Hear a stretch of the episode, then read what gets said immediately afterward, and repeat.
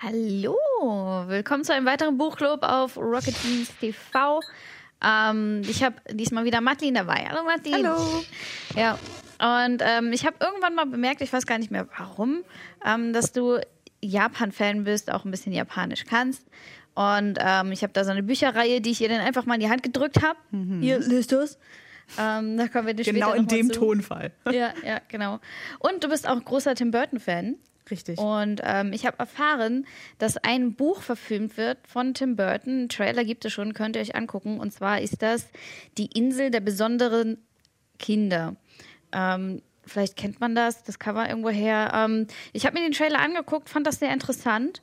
Und ähm, daraufhin habe ich mir das Buch gekauft, um zu sehen, was das wohl so ist.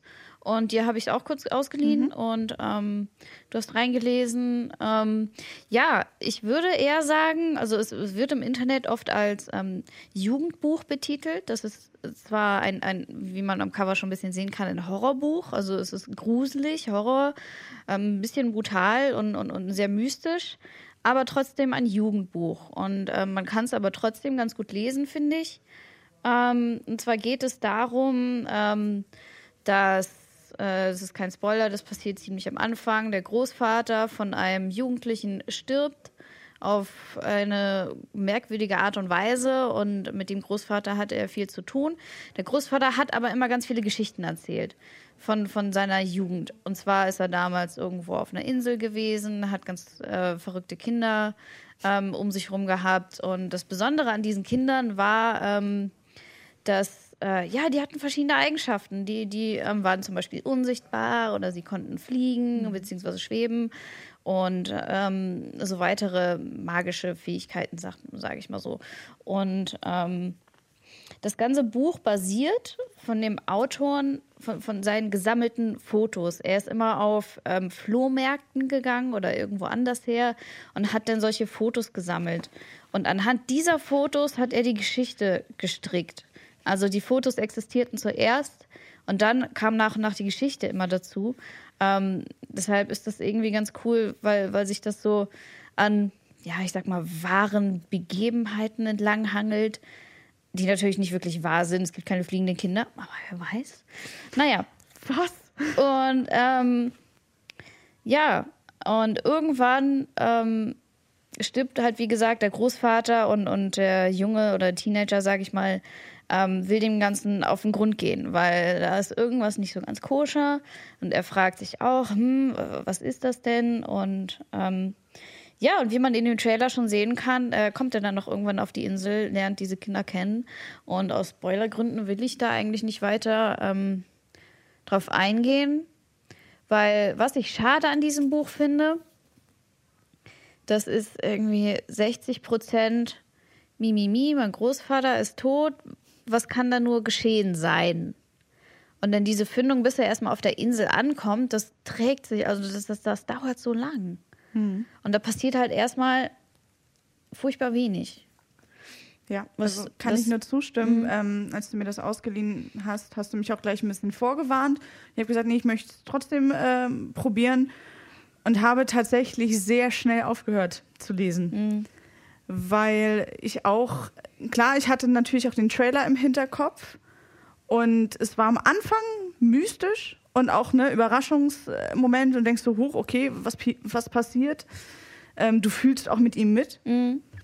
Und genau das finde ich super anstrengend. Also ich habe mich halt auf, auf Horror und Grusel, ein bisschen auf Rätseln eingestellt. Genau, genau. Und bis dann aber dieser, dieser Faktor kommt, der mir auch in Filmen Spaß macht oder in Videospielen Spaß macht, dauert es zu lange. Und es ist für mich zu lange emotional anstrengend. Ähm, weil auch, ähm, kann man vielleicht sagen, der Großvater wird halt vermutet, dass er auch eine Krankheit hatte. Und ähm, das war einfach so, wo ich gesagt habe, das ist im Moment nicht das, was ich lesen möchte. Grundsätzlich ähm, interessant, so eine Geschichte anzugehen, auch gerade das mit den Fotos, finde ich, finde ich wirklich gut. Aber es wirkte mir nicht rund genug und wie gesagt, der Schwerpunkt war für mich oder ist für mich im Moment der falsche, weil ich mich nicht ewig mit diesem Tod des Großvaters auseinandersetzen will, ähm, der vielleicht Alzheimer hatte. Und es ist so ein schweres Thema, ähm, das einfach im Moment nicht passt. Es kann aber durchaus sein, dass ich irgendwann anders äh, mir das Buch mal wieder Mhm. ausleihe und sage, jetzt irgendwie passt es gerade. Ja, also ich habe auch ähm, durchgehalten, war auch nicht ganz so begeistert, wenn es denn zu der Stelle kommt, wo er auf die Insel kommt und auch auf die ganzen Kinder trifft. Ähm, ist es ganz cool, ist auch teilweise echt ganz schön creepy. Ähm, was, die, was die für Sachen haben. Im Trailer sieht man zum Beispiel so ein Goldlöckchen-Mädchen, was sich dann umdreht und hinten so ein fieses Reißzahnmaul hat und, und, und solche Geschichten. Und, Sehr ähm, sympathisch. ja, ja, oder das sind keine Spoiler. Da ist zum Beispiel einer, der baut ähm, Tonfiguren und ähm, bringt dann Tiere um, reißt deren Herzen raus, tut diese Herzen in seine Tonmännchen und dadurch kann er die zum Leben erwecken. Macht praktisch Golems. Genau, eigentlich. genau, sowas, ja. Und ähm, ja, das fand ich sehr interessant. Und vor allen Dingen auch, dass das keine Erwachsenen sind, sondern halt Kinder. Und wie Kinder denn mit diesen teilweise echt gruseligen und grauenhaften Fähigkeiten so umgehen. Ähm, das fand ich ganz interessant, ja. Und ähm, es gibt hiervon noch ein zweites Buch. Vielleicht geht es da ja genauer weiter, wobei ähm, man hier schon das Gefühl hat, ja, es ist endet. Also ich fand, man geht, kommt auch ganz gut mit dem einen Buch. Vielleicht schaue ich in das zweite mal rein, das weiß ich noch nicht genau. Ähm, auf jeden Fall hätte ich mir damals sowas gewünscht. Ähm, weißt du, so sag ich mal zu den, zu den, ja, fast schon Harry Potter-Zeiten. Weißt du, wenn man so anfängt, in so eine Welt einzutauchen, aber dann gleichzeitig auch Horror mag und nicht Ja. auf dieser Vampirschiene landen will, wie mit Twilight und sowas, ne, in seinem jugendlichen Alter, also mystische Wesen, Vampire, Werwölfe, ähm, könnte ich sowas auf jeden Fall empfehlen. Also wenn ihr eine kleine Schwester oder einen kleinen Bruder habt, ich würde schon sagen 15, ab Ja. 14. Ich meine, hier wird jemand gestorben, äh, hier wird jemand Schönes umgebracht. Es gibt auch Blut, wie gesagt, äh, Tiere töten, Herzen rausnehmen. Ähm, müsst ihr dann selber wissen, ob die Leute damit klarkommen. Ich habe jedenfalls früh angefangen, solche Filme und, und sowas zu und Spiele zu spielen. Ähm, ist das definitiv eine Empfehlung. Ähm, jetzt kommt man auch noch damit klar, aber ja, man braucht, man braucht eine Weile, um da reinzukommen. Ja, und man hat halt schon so viel anderes gelesen und gesehen, dass man natürlich einerseits gesättigt ist, andererseits dadurch eine ganz andere Erwartungshaltung hat, weil man ja irgendwie entweder will man das Alte, was man kennt, nochmal gut verkauft haben, muss das Rad nicht immer neu erfinden, oder man will wirklich absolut überrascht werden. Und so geht's mir zumindest. Ja. Dass es irgendwie vielleicht anfängt, wo du denkst, ja, ach, das kenne ich schon, und dann kommen dann drei Twists, die kein Mensch gesehen hat, und denkst einfach so, wow, okay, das hat Ja. mich jetzt total umgehauen. Ja, also hier sind auf jeden Fall ein paar äh, Twists drin, deshalb habe ich jetzt auch nicht zu viel verraten. Ähm, und ähm, das ähm, hat auch später ein großes, ja, Internat-Feeling, sage ich mal, weil die halt alle zusammen auf der Insel in so einem Haus wohnen. Da ist dann auch ähm, die Aufpasserin beziehungsweise Lehrerin und ähm, so, so ein bisschen, ja, Schule, Internat, wer, wer sowas mag, mit so einem Horrorbeigeschmack. Auf jeden Fall kann man reinschauen. Und ähm, was ich dazu noch sagen muss, ähm, es ist sehr hochwertig, die deutsche Ausgabe hiervon. Äh, sind dicke Seiten. Wie gesagt, hier manchmal diese, diese Farbseiten und ähm, alles in dem Stil gehalten, dass hier unten ähm, dann auch noch in Braun, so, so wie die Fotoseiten, ähm, hier so ein Zeichen gemacht ist und äh, hier so ein Sch- Geschnürkel auf jeder Seite. Ähm, es wirkt sehr wertig, es ist nicht so labberig, das ist ein echt festes Taschenbuch. Und ähm, wer darauf Wert legt, ähm, lohnt sich die deutsche Aufga äh, Ausgabe auf jeden Fall. Ähm, den englischen Titel kann ich jetzt leider nicht aussprechen, weil ich dieses Wort pe- peculiar nicht Ja. so wirklich aussprechen kann. Und ähm, ja, der englische Titel ist Miss Peregrine's Home for Peculiar Children. Children. Steinigt mich, wenn ich es falsch ausgesprochen habe, mein Gott. Ähm, ja. Das war meine Empfehlung erstmal. Ja. Super, dann kommen wir äh, zu meinem Teil. Wie gesagt, auch auf Empfehlung von Bell. Und zwar weiß ich auch nicht, ob ich die Dame jetzt richtig ausspreche. Suyata Masei vielleicht. Äh, und zwar geht es um das Buch Die Tote im Badehaus. Ähm, die Autorin ist halb Amerikanerin, halb Inderin, lebt in den USA, hat aber auch eine Zeit lang in Japan gelebt und ähm, reist da auch immer wieder noch gerne hin. Das zumindest sagt der äh, Text auf dem Deckel. ja, äh, es ist ein Krimi. Es ist aber auch eine Liebesgeschichte, es ist ein bisschen ähm, japanische Kultur. Genau, genau.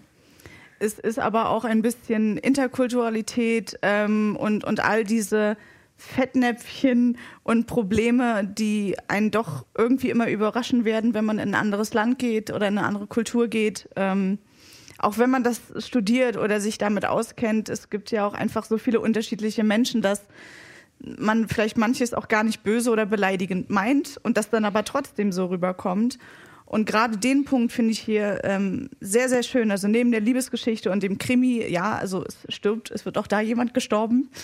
ähm, ich habe es noch nicht durchgelesen. Äh, das heißt, ich, ich kann den, den Mörder und den Täter auch noch gar nicht spoilen. Aber das sind, das sind, so, das sind so mehrere Stränge, die mir wirklich gut gefallen.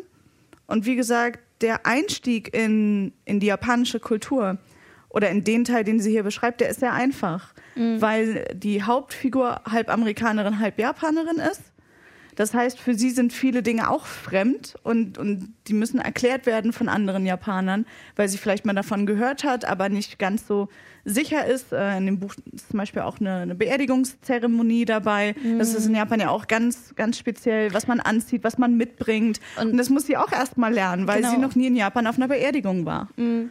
Und Fun Fact ist es doch auch so, dass man in Japan, wenn man Blumen verschenkt, die dürfen auf keinen Fall weiß sein. Ja, und schon gar nicht Chrysanthemen. Weil das sind die Blumen für Beerdigung, weiße ja. Blumen. Das ja. sind immer solche, solche Live-Style-Sachen, die da ganz interessant ja. sind. Also weiß ist halt eigentlich die Trauerfarbe. Mhm, genau, genau. Na, also traditionell gesehen. Mittlerweile hat sich das halt ein bisschen angepasst. Also gerade die Männer tragen dann oft dunkle Anzüge. Aber das sind halt so, ja, so Kleinigkeiten, wo man vielleicht gar nicht dran mhm. denkt, wo man dann aber vielleicht den, den Hinterbliebenen doch irgendwie das sauer aufstoßt. Und ähm, deswegen ist das, also selbst wenn man sich mit Japan nicht ganz so gut auskennt und einfach vielleicht nur interessiert ist oder neugierig ist, ist das sehr gut zu lesen. Man kommt sich dabei nicht total dumm vor. Mhm. Also weder als Leser noch die Hauptfigur selbst, wenn sie Sachen erklärt bekommt. Sie ist dann höchstens ärgerlich, weil sie es vergessen hat oder weil sie das wieder nicht weiß über den einen Teil von sich selbst. Aber die Figur ist nun mal in Amerika groß geworden, hat da auch studiert. Das heißt, eigentlich ist sie eher westlich geprägt, mm. was auch immer jetzt westlich heißt. Genau, aber sie sieht äh, leicht asiatisch aus. Also genau. Sie wird auch immer so ein bisschen als, als ja, Halbjapanerin beschrieben. Also mhm. hat doch schon amerikanische äh, Eigenschaften, aber eigentlich, also von den Augen her und sowas asiatisch. Genau, genau. Aber sie hat sich zum Beispiel eine Kurzhaarfrisur gemacht. Also es spielt ähm, nicht in der jetzigen Zeit, sondern ich glaube in den äh, 90er, 80ern. Ja, die sind auch schon ein bisschen älter, ja. Genau. Das heißt, ähm, zu der Zeit der Bubble Economy in Japan noch, also bevor die große Wirtschaftsblase geplatzt ist. Mhm. Auch da kriegt man einen kleinen Einblick in, in die Wirtschaft Japans oder in die Situation ein paar Klischees sind auch dabei, aber man muss auch immer sagen, es gibt auch immer Menschen, die Klischees und Stereotypen einfach bestätigen. Mhm. Also das gibt es sowohl in Deutschland als auch in Japan als auch in Amerika. Man trifft dann doch irgendwann mal Menschen, wo man denkt, der kann nicht echt sein. und der ist es dann aber. Mhm. Und dann weiß man auch, wo so eine Klischees herkommen, ob man die jetzt nun glaubt oder bestätigen will oder nicht. Und ähm, das, das hat sie hier aber wirklich sehr geschickt gemacht. Also man mhm. ärgert sich vielleicht auch mal einen Moment mit, aber man ist nicht langfristig beleidigt, würde ich jetzt sagen. Und ähm, sie hat sehr unterschiedliche Charaktere da drin. Ähm, es gibt keinen, der wirklich nur gut und böse ist. Das finde ich auch sehr gut. Mhm. Weil in, in so Krimi- oder Thriller-Geschichten kann es ja immer schnell passieren, dass sich so Fronten aufmachen.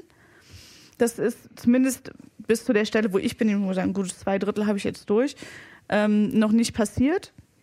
Und was ich auch sehr gut finde, das ist ja ähm, für die Hauptfigur das erste Mal in, ihrem Leben, dass sie in, in so, einen, so einen Mordfall genau. verwickelt ist. Genau, also ist sie will eigentlich nur in Urlaub fahren, nach zwei Jahren Arbeit. Man weiß ja, die Japaner nehmen sich ja eigentlich nie Urlaub von, von sieben Tagen dann auch höchstens sechs. Sieht ja sonst schlecht auf Arbeit aus, wenn man sich den kompletten Urlaub nimmt. Und jetzt, sie will sich eigentlich was gönnen. Mhm. Ja, sie will, ähm, sie will in, in ein schönes altes Hotel fahren, wo heiße Quellen sind, will sich da entspannen, will auch eigentlich mit niemandem reden.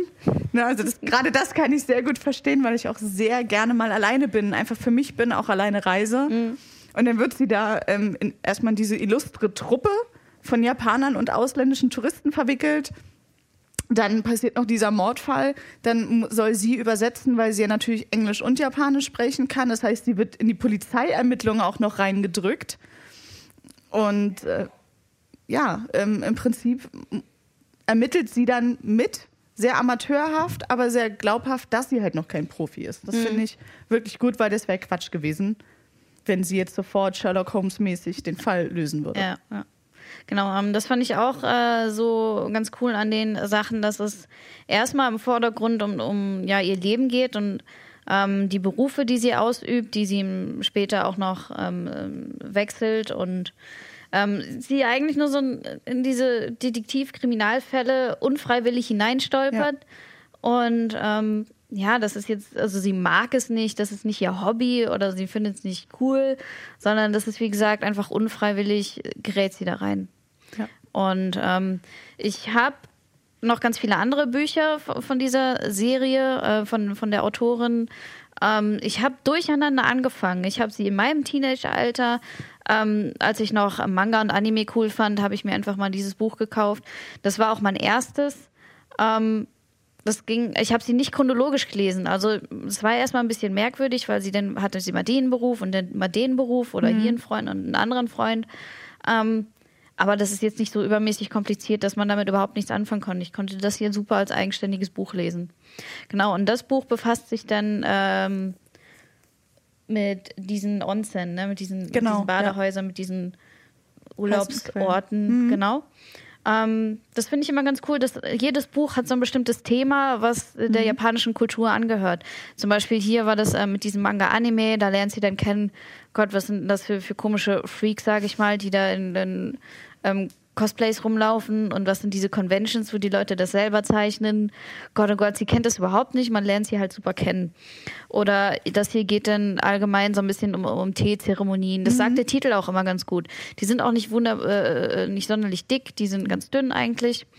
Und ähm, das Besondere ist ja, sie hat, glaube ich, als Englischlehrerin angefangen, mhm, als sie dann hier irgendwann ist sie noch Englischlehrerin, ja. Genau, ähm, um dann, wie gesagt, den Japanern auch so ein bisschen Englisch beizubringen und so. Und ähm, ihre Leidenschaft sind aber Antiquitäten. Ja. Und ähm, später wird sie dann auch noch nach Japan ziehen. Uh, Spoiler. Aber ähm, da wird sie dann so eine Hobby-Antiquitätenhändlerin. Das heißt, mhm. sie treibt ähm, für ein Antiquitätenhaus ähm, Antiquitäten Gott, wie oft ich das Wort schon sage, auf und verkauft sie oder da kommt jemand hin, ey, ich suche aus dem Jahrhundert eine Kommode, suchen Sie mir da mal bitte was und genau. so wie Makler einfach. Mhm. Und ähm, dann geht es später noch um, um, um Kimono und die ganze Geschichte rundherum und, und wie wertvoll die doch sind und was für einen Status die doch haben und ähm, und so weiter und verschiedene Sachen halt. Also ähm, hier war das so, dass sie ihr Großvater oder Urgroßvater vom äh, damaligen Kaiser Post gekriegt hat und das alles so mysteriös war und ähm, das ja. ist schon ziemlich krass, wenn man vom Kaiser Post kriegt. ja, ja, genau. Und äh, zwei habe ich hier jetzt nicht. Es gibt noch einen, der dreht sich um bittere Mandelblüten, heißt das. Es dreht sich um die Ikebana-Kunst. Also mhm. Also dieses Blumenbinden, generell ja. diese, man, man denkt, wie lächerlich. Blumensträuße machen. Was ja. machen die da so ein Hehl draus? Aber das war schon ganz schön äh, traditionell für die und ähm, generell die ganzen Traditionen, die sich dann vermischen mit ähm, den ja, die, dem Lifestyle und den Klischees. Also das ist so ein wirklich toller Mix aus allen. Da sind verschiedene Begebenheiten, wo die Japaner sie zum Beispiel als Ausländerin beha äh, behandeln, mhm. obwohl sie doch Japanerin ist.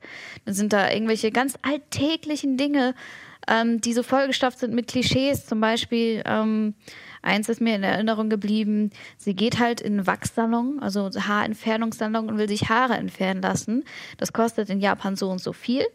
Da sie aber halb Amerikanerin ist und Asiaten einfach nicht stark behaart sind, muss sie auf einmal viel mehr zahlen, weil sie ja auch mhm. mehr Haare hat. Und mit sowas hat sie da halt zu kämpfen. Solche, ja. solche, oder wie so eine traditionelle Wohnung in Japan aussieht. Mhm. Das ist für mich, also für, für uns, die, die Vorstellung von diesen Tatami-Räumen ist einfach so, boah, ist das winzig, hm. Die haben teilweise Luken im Boden, wo sie dann, also das ist wie eine Vorratskammer, einfach im Fußboden.